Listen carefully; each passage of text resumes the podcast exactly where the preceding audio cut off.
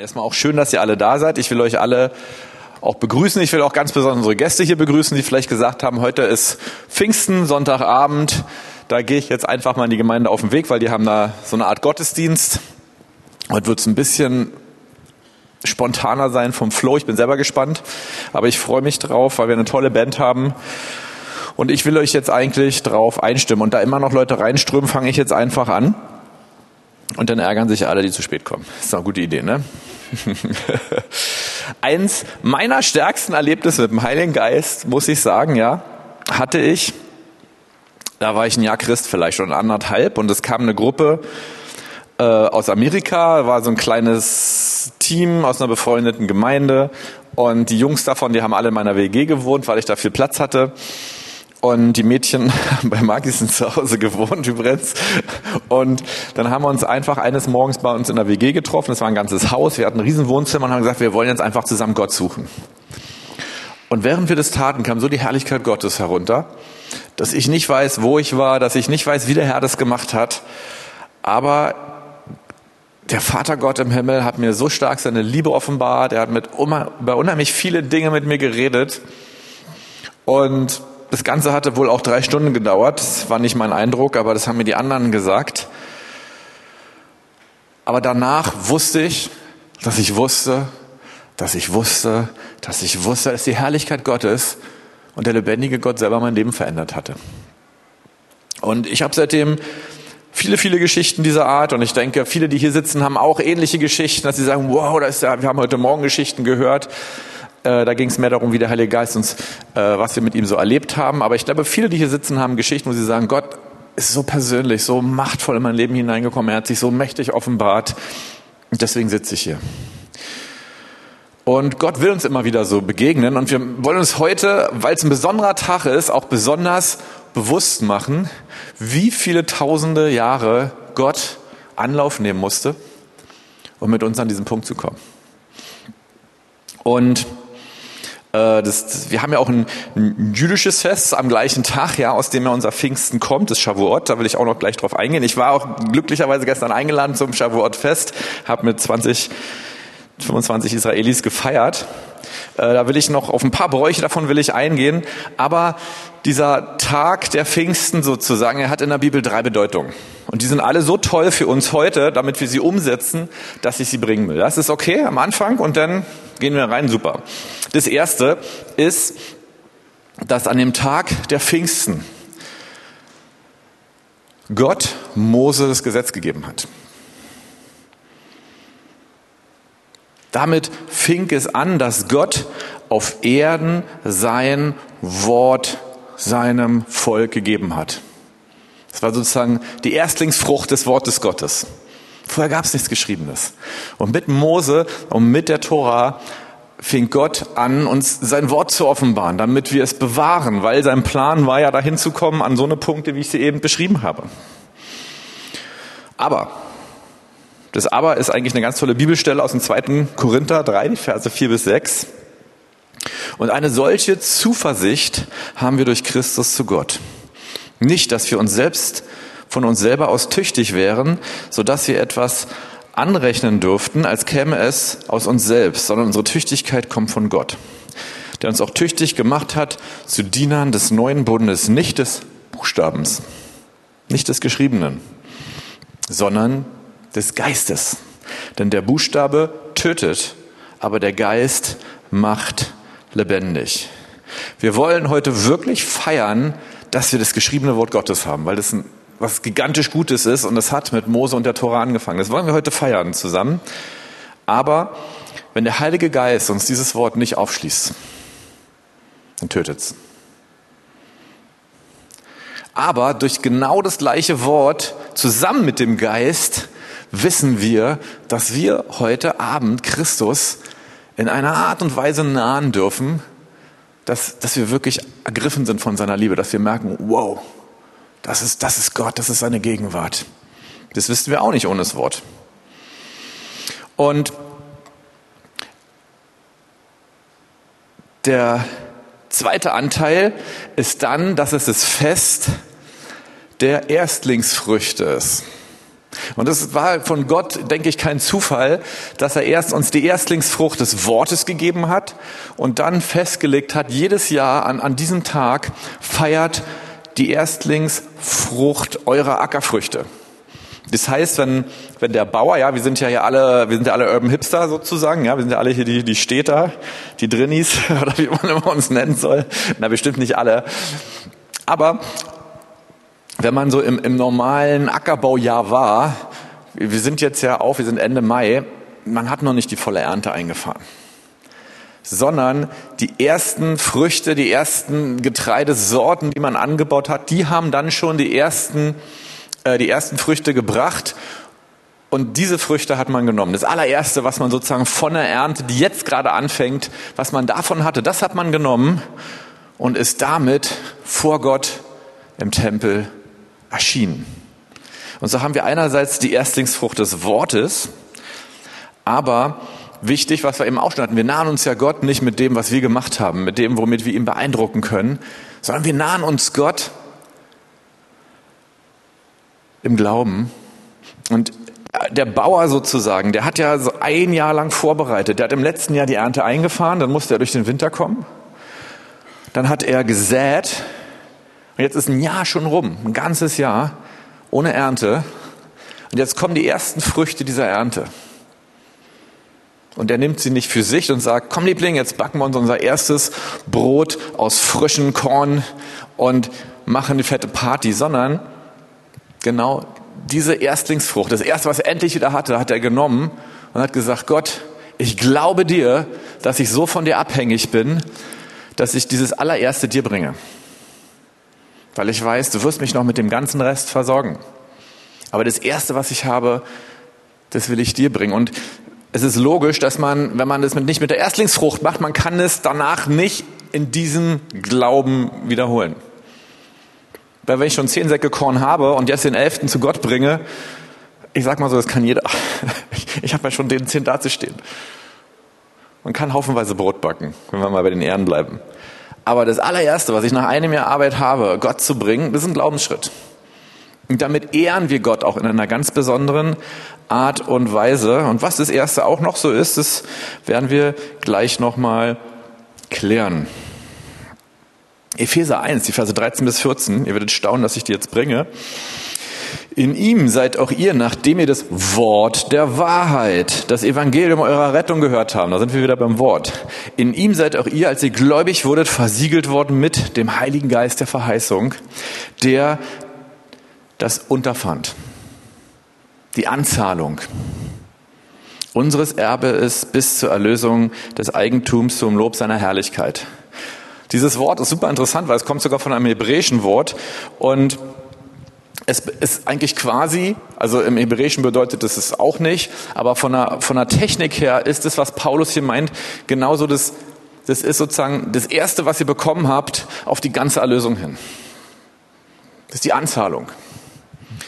Und wenn wir das mit der Erstlingsfrucht vergleichen, das ist ja das Erste, was wir bekommen von dem vielen, aber wir haben auch eine besondere Verantwortung, damit umzugehen. Mit dem Heiligen Geist wieder. Und drittens natürlich, es ist der Tag der Pfingsten. Und bevor ich drittens sage, muss ich noch eine kleine Sache sagen. Wenn man das Shavuot-Fest feiert unter Juden, dann gibt es einen Brauch dafür. Der ist super interessant, weil man begeht dieses Fest, indem man sich eigentlich weiße Klamotten anzieht. Das wusste ich bis gestern auch nicht. Peinlich. Äh, ich kam ganz in grau und schwarz, weil es gerade in ist. Ich habe noch keinen langen Hipsterbart, aber äh, und, aber man, man zieht sich was Weißes an und jetzt kommt ein Punkt. Man isst Milchspeisen. Man isst, man deckt eigentlich, wenn man es, wir haben es auch nicht so gemacht gestern, wir haben auch gegrillt, aber man isst traditionell ganz viele Milchspeisen, weil man sagt, das Wort Gottes ist die Milch, die uns ernährt. Und um, um dieses Wort, was Gott uns gegeben hat, zu feiern, essen wir ganz viele Milchspeisen. Und auch wenn wir denn den Hebräerbrief lesen, wo so steht, ja, ich, oder, oder auch Paulus, der sagt, ich will euch nicht nur so Milch geben, sondern feste Speise. Dann ist es für einen Juden, der das liest, was ganz anderes. Weil das mit der Milch ist sozusagen Altes Testament und das die feste Speise, das ist das, wo der Heilige Geist uns das Wort Gottes lebendig macht. Und was Pfingsten passiert ist, ist, dass ich eigentlich auch die anderen beiden Schriftstellen, die ich eben gebracht habe, dass die sich an diesem Tag das allererste Mal in der Menschheitsgeschichte erfüllt haben. Gut, sie sind beide danach erst geschrieben worden. Aber das, was sich erfüllt hat, ist, dass das Wort Gottes durch den Geist lebendig wurde in uns.